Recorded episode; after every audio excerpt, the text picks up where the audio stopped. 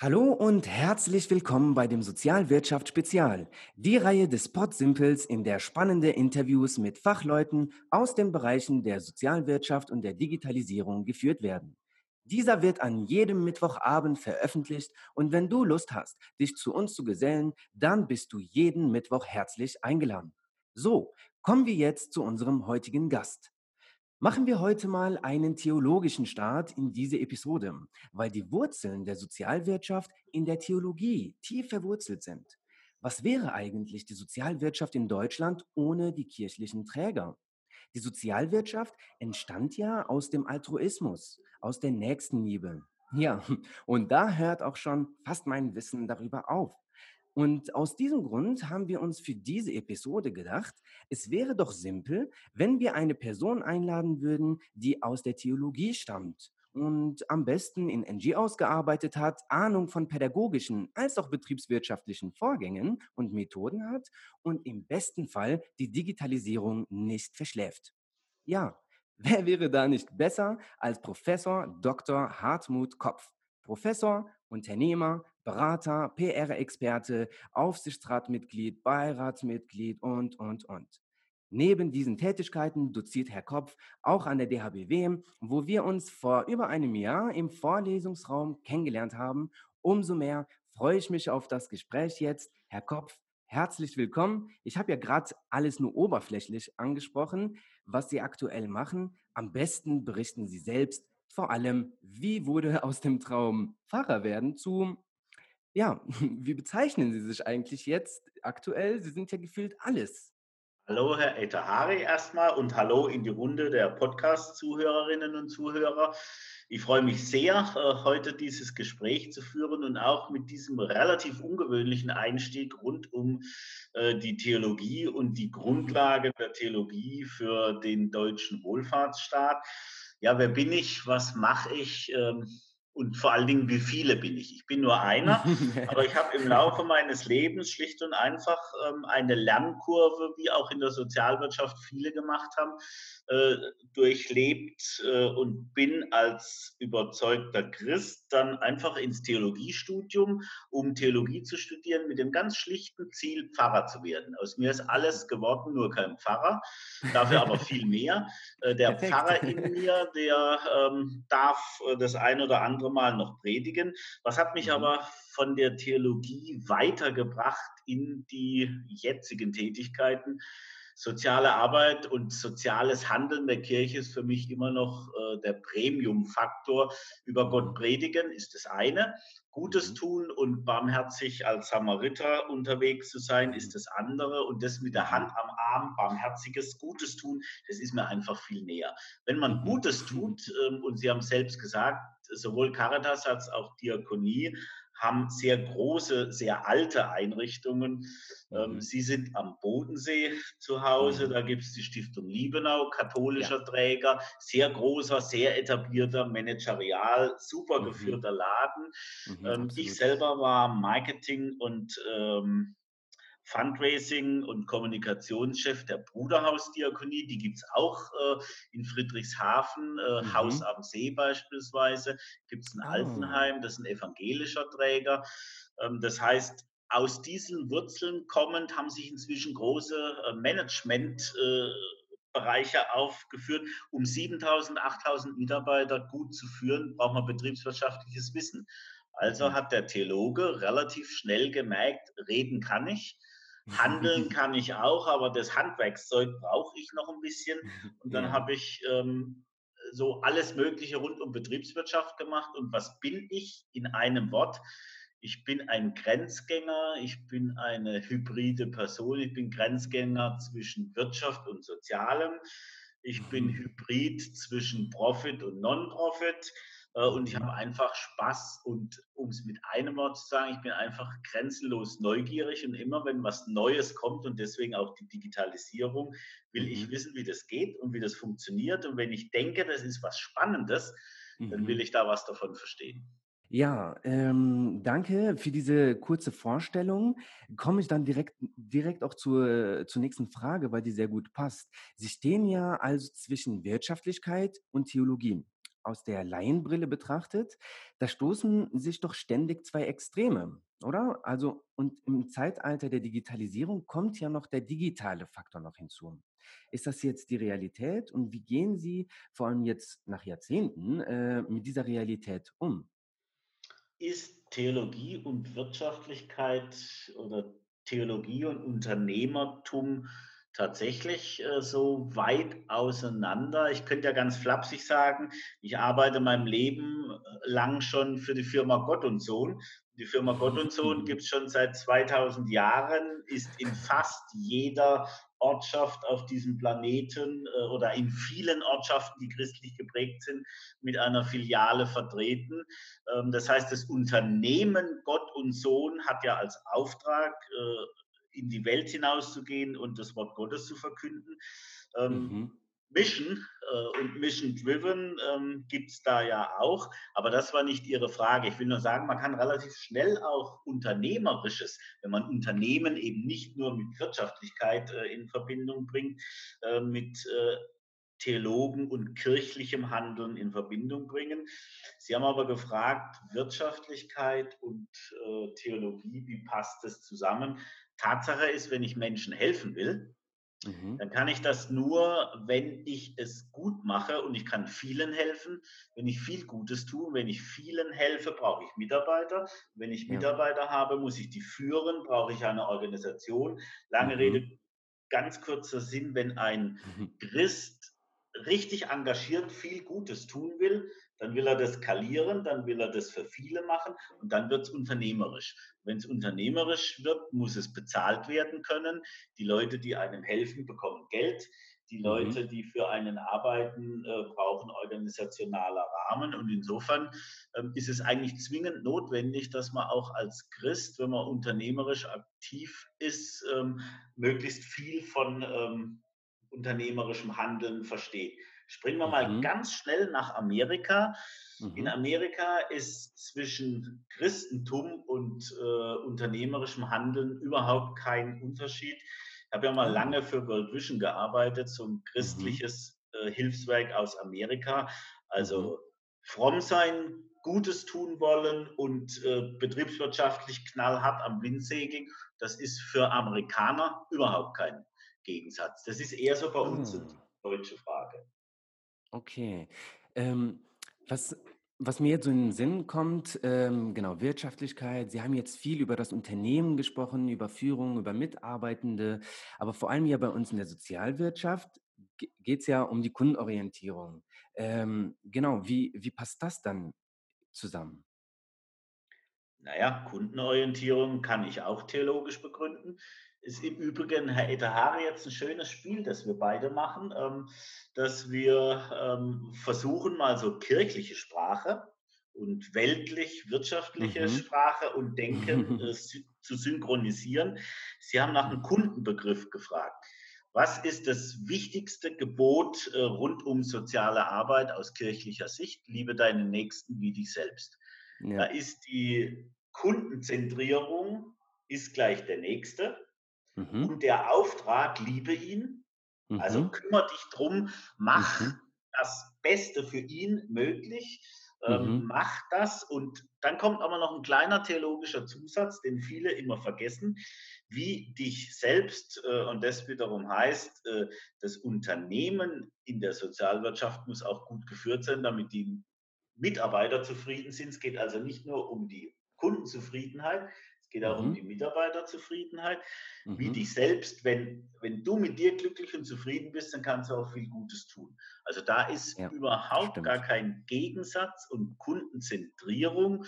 Und mhm. jetzt kann man ja mal die Kurve Richtung Digitalisierung äh, mhm. nehmen. Wenn ich irgendwas richtig schön lerne rund um alles, was mit Digitalem ähm, so mit sich äh, einhergeht, ist die Tatsache, dass digitale Produkte den Kunden noch viel stärker in den Mittelpunkt stellen und er will mhm. immer alles ganz customized und ganz auf ihn bezogen und jederzeit und immer. Und das ist schon auch eine Herausforderung, auch eine Herausforderung für die klassische Sozialwirtschaft.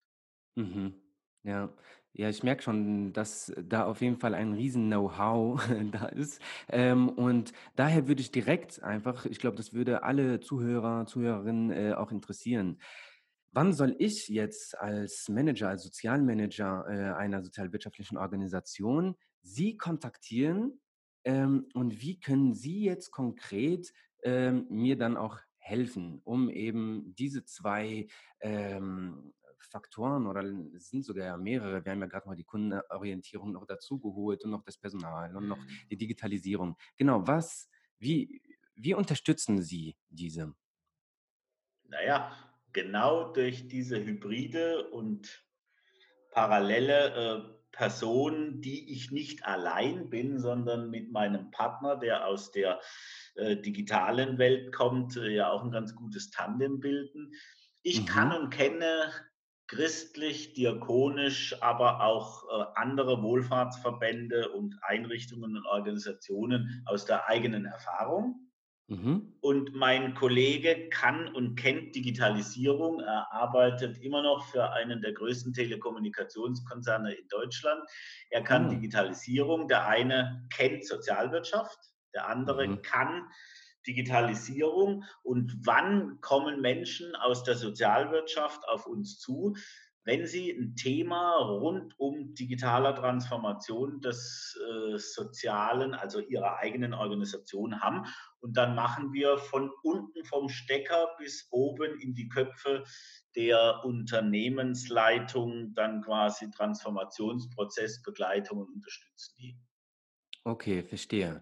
Und ist es so, dass Sie dann auch operativ direkt unterstützen oder haben Sie einfach ein bestehendes Netzwerk, worauf Sie dann immer zugreifen? Wenn jetzt beispielsweise ein Unternehmen Sie jetzt anschreibt und sagt so: „Wir möchten gerne, ähm, neue digitale Dienstleistungen anbieten.“ Wie gehen Sie da konkret denn vor? Indem ich ihnen anbiete, dass wir uns zusammensetzen, Mhm, dass wir äh, gemeinsam definieren, was denn ihre Zielvorstellungen sind. Und dann mhm. gehen wir eben in die Beratung äh, der Gestalt, dass wir die Entwicklung sozialer Dienstleistungen äh, mit ihnen gemeinsam angehen. Aber wir Okay, beide verstehe. wissen, so, soziale Dienstleistungen kann man dann digitalisieren, wenn die Basis stimmt. Ja. Ja dieses schöne Bild äh, des Kollegen Helmut Kreidenweis, äh, Mhm, Professor für Sozialinformatik an der Katholischen Universität in Eichstätt. Das ist die digitale Reifegradpyramide. Das heißt, ich mhm. muss unten erstmal saubere IT haben. Ich Ja. muss über der sauberen IT gute Prozesse haben. Das heißt, ein Mhm. schlechter äh, analoger Prozess wird ein ganz beschissener, beschissener, ich muss es so drastisch sagen, äh, digitaler. Prozess, weil es macht alles schneller. Äh, und Mhm. wenn die Prozesse stimmen, dann kann ich anfangen, bisherige Angebote teilweise zu digitalisieren oder ganz neue Angebote. Das heißt, Mhm. wir gehen da komplett durch unser Okay, Bild, ähm, mein Bild, das ich benutze, ist eher das Haus. Äh, Mhm. wir stellen uns ein Haus vor. Unten im Fundament ist die IT und Mhm. die Prozesse und die organisationale Readiness. Dann Mhm. hat es zwei Räume. Raum Mhm. eins ist äh, digitale Dienstleistungen, Ja. also Dienstleistungen mit digitalen Elementen bis hin zu Plattformen, äh, in denen digitale, ähm, in denen reale soziale Angebote gemanagt werden oder Mhm. eben auch ähm, echte digitale Angebote. Das ist das eine Haus, also die, das eine Zimmer. Das andere Zimmer ist das Zimmer, eine Zimmer dann bei Ihrem Geschäftsmodell, alles rund Mhm. um ähm, Kommunikation, um Fort- und Weiterbildung. Das ist der Mhm. zweite Teil. Und zu beiden Teilen bieten wir ganz konkrete Beratung an. Und ganz oben im Dach sitzt, oben in der Firma sitzt ja, wenn man hierarchisch denkt, was in digitalen Zeitaltern ja nicht mehr ganz en vogue ist, aber dennoch stimmt, Ja, ähm, digital fängt oben im Kopf an. Digitalisierung ist ein Kopfthema und kein richtig, ja. Steckerthema. Das Ja. heißt, die Strategieentwicklung, also wir beraten von ganz oben bis ganz unten, wobei Mhm. unsere Firma ja Kopf Consulting heißt, nicht nur, weil ich so heiße, sondern auch, weil wir ähm, davon überzeugt sind, es ist am einfachsten, wenn man den Kopf einer Organisation anspricht zu dem Ja. Thema, weil von oben diffundiert es besser durch, mm, wenn ja. die ähm, Unternehmensleitung das Thema digitale Transformation besser verstanden hat, wenn man mühsam von unten äh, immer so, ich will aber jetzt digital werden und oben heißt es, nö. Mhm. Also mhm. das war jetzt ganz konkret. Äh, Finde ich cool, ja. All den Themen fragen. Ähm, ansonsten ähm, sind auch normale Organisationsentwicklungsprozesse an der Stelle natürlich immer auch mit involviert. Aber mhm. dieses Haus mit dem Fundament, den zwei Zimmern und mhm. dem Dach äh, bildet es, glaube ich, ganz gut ab. Ja, auch sehr gut, also auch so gut visualisiert, dass ich es mir gerade sehr gut vorstellen konnte tatsächlich. Also danke dafür.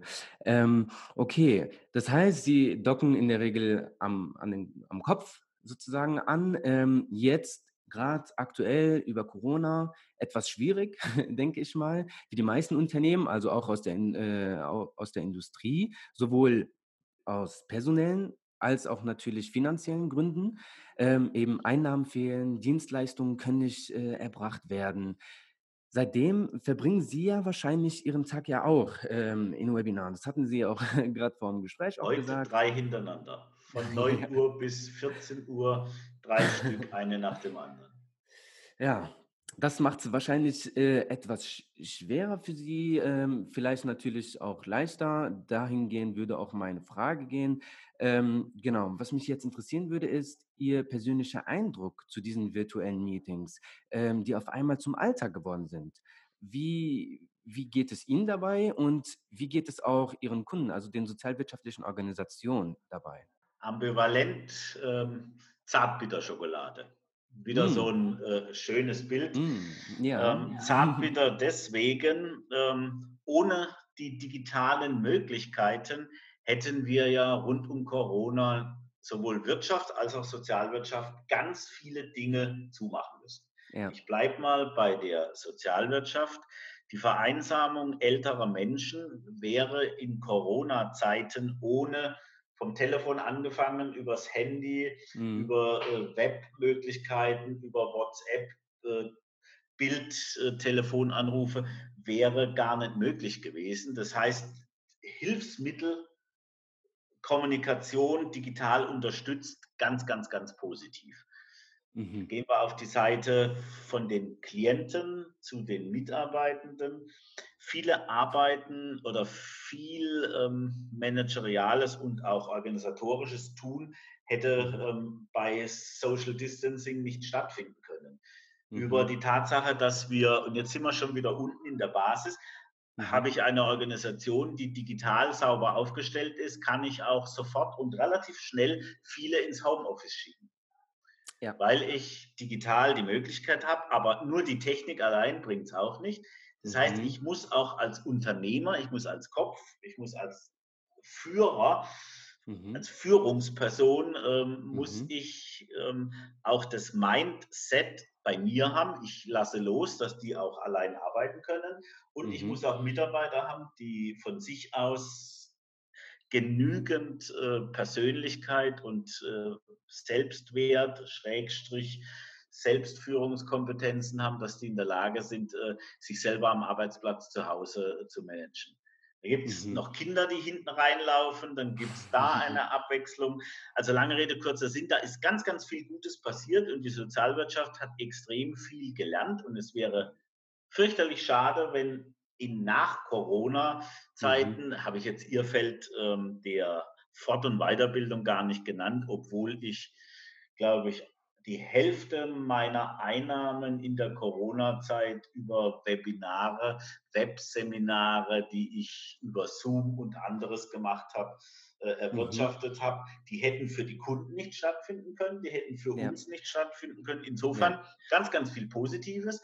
Das mhm. war die zarte Seite der Schokolade oder die süße Seite. Jetzt kommt die bittere Seite der Schokolade. Mhm. Ähm, das hat Corona auch gezeigt. Das ist was Positives. Digitale Hilfsmittel ersetzen nicht alles. Ja. Soziale Nähe, eine Umarmung, ein dreidimensionaler Eindruck, der lässt sich nicht immer unbedingt äh, nur durch äh, 2D ähm, hinkriegen. Das heißt, mhm. wie geht es mir? Wahrscheinlich so, wie es vielen anderen geht.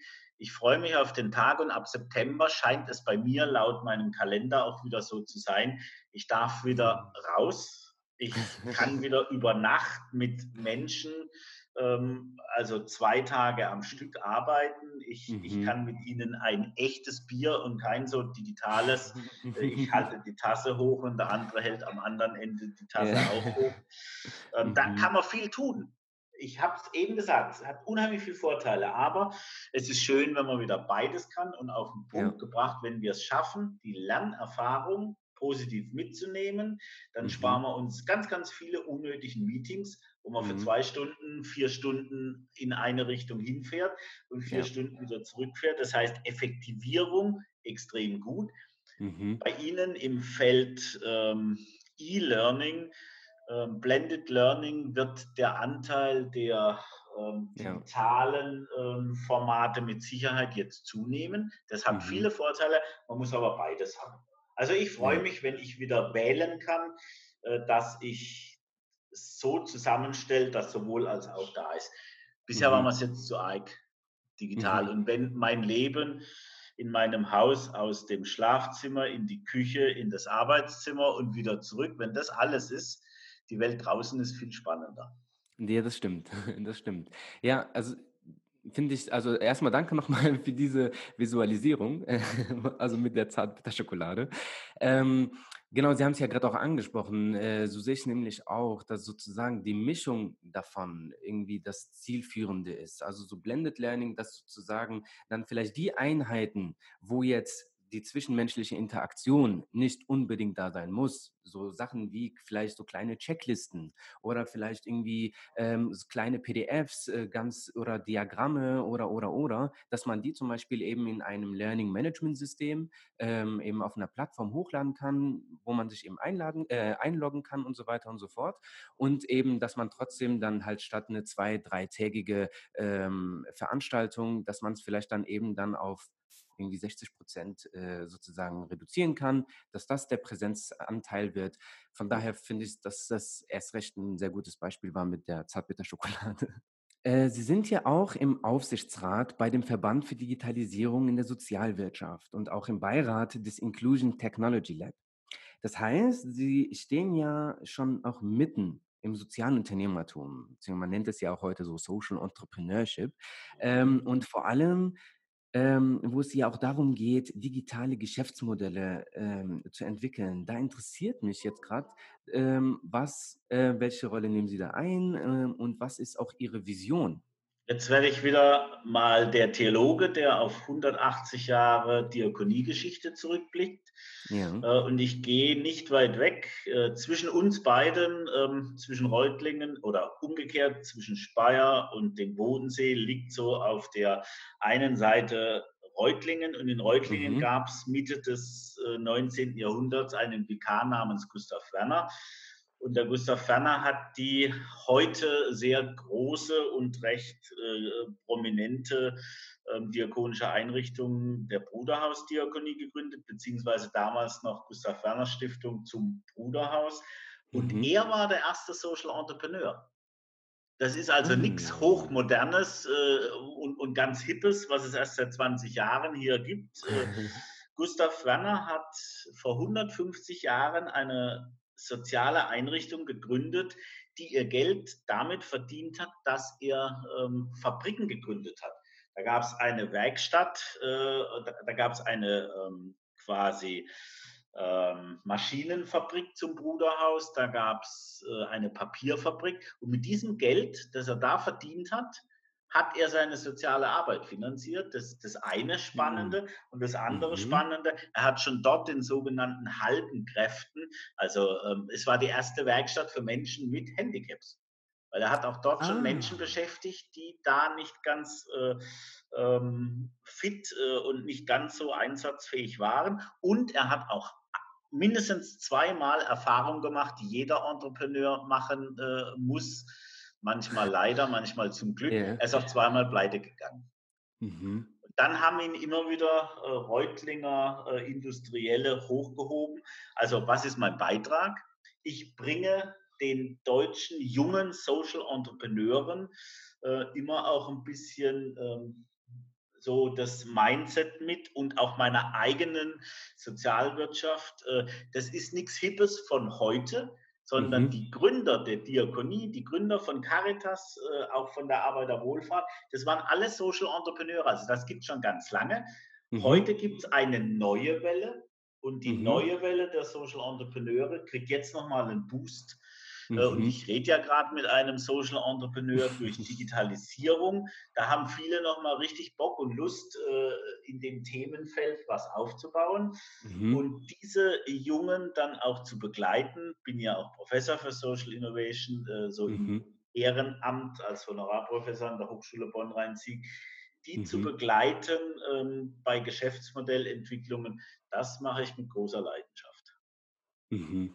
Ja, also Spirit reinbringen in die Sozialwirtschaft. Hey, wir brauchen heute neue Generation von Gründern, die genauso frech und genauso unbekümmert wie damals äh, losgerannt sind und nicht das heute Erreichte verwalten, diesen Spirit mhm. reinbringen. Das ist die eine Seite. Ja. Die andere Seite ist, äh, den Social Entrepreneuren zu sagen, wenn ihr man, mangels finanziellen Möglichkeiten, mangels Know-how, mangels Netzwerk, mangels äh, Connections äh, vielleicht auch scheitert, warum gehen die beiden nicht zusammen?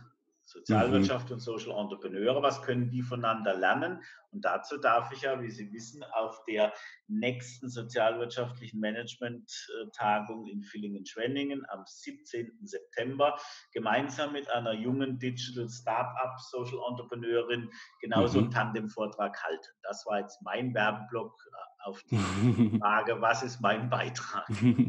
und schon noch einen kleinen anderen Werbeblock und zwar, also jetzt direkt, ähm, wenn du draußen äh, jetzt gerade, also du als Zuhörer, wenn du auch dein eigenes soziales Unternehmen gründen möchtest, dann ist Professor Dr. Hartmut Kopf der perfekte Mann. Also auch für dich hier ähm, kann es auf jeden Fall einen sehr großen Mehrwert ziehen. Okay, kommen wir jetzt auch schon zur letzten äh, Frage oder zum Abschluss. Ähm, wir bitten gern unsere Gäste, eine kleine Message an die Sozialwirtschaft oder allgemein an NGOs abzugeben. Also an, entweder allgemein zum Thema Digitalisierung oder auch ähm, zu dem Thema, was wir besprochen haben, eben Fort- und Weiterbildung ähm, oder eben Mix von allem, eben was Sie da sagen möchten. Haben Sie eine Message? Die habe ich, obwohl ich Teile der Message schon überall in den vorherigen Fragen untergebracht habe. Ich mhm. fokussiere mhm. das jetzt einfach nochmal und bringe es noch ähm, einmal richtig auf den Punkt. Das eine ist äh, an die Sozialwirtschaft die Message. Lasst euch nicht von diesen jungen, wilden Links überholen, wenn es um äh, digitale Innovationen, wenn es um Social Entrepreneurship angeht. Versucht möglichst viel von diesen jungen Menschen oder diesen, diesem Spirit mitzunehmen. Äh, buy, make it or buy it heißt das ja so schön im Innovationsbereich. Ja. Wenn euch eine gute Idee als Sozialwirtschaft über den Weg läuft von einem jungen Menschen oder von einem Menschen, der da außerhalb der Sozialwirtschaft etwas tut, dann kümmert euch darum, dass ihr Kontakt zueinander kriegt. Für die Social Entrepreneure, für die Jüngeren, für die Digitalen, ähm, die Digital Natives, sage ich, äh, macht genau an der Stelle weiter. Ähm, da ist so viel ähm, möglich und gerade auch Digitalisierung als ganz wichtige Aussage. Digitalisierung ist die neue soziale Frage des 21. Jahrhunderts. Wer da hinten mhm. runterfällt, mhm. deswegen ist es auch für die Sozialwirtschaft so wichtig, der wird nicht mehr teilhaben können, da mitzuhelfen, dass digitale Angebote gemacht werden können, von E-Learning bis zu anderen begleitenden Maßnahmen. Das ist die Aufgabe.